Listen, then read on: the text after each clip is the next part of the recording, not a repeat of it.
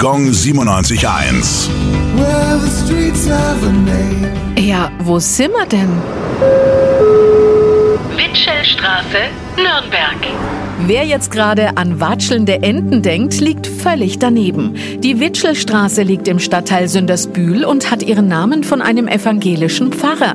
Johann Heinrich Witschel lebte bis 1847 in unserer Stadt und war erst Pfarrer in Igensdorf, dann Stadtpfarrer in Gräfenberg und schließlich Dekan in Katten-Hochstadt bei Weißenburg.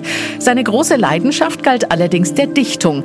Er verfasste geistliche Werke wie das Andachtsbuch Morgen und Abendopfer in Gesängen, das es immerhin auf elf Auflagen brachte. Zitat daraus für den Jahreswechsel. Vor uns sät das Leben seine Blumen, hinter uns mäht die Vergänglichkeit. Gong 97.1. Well,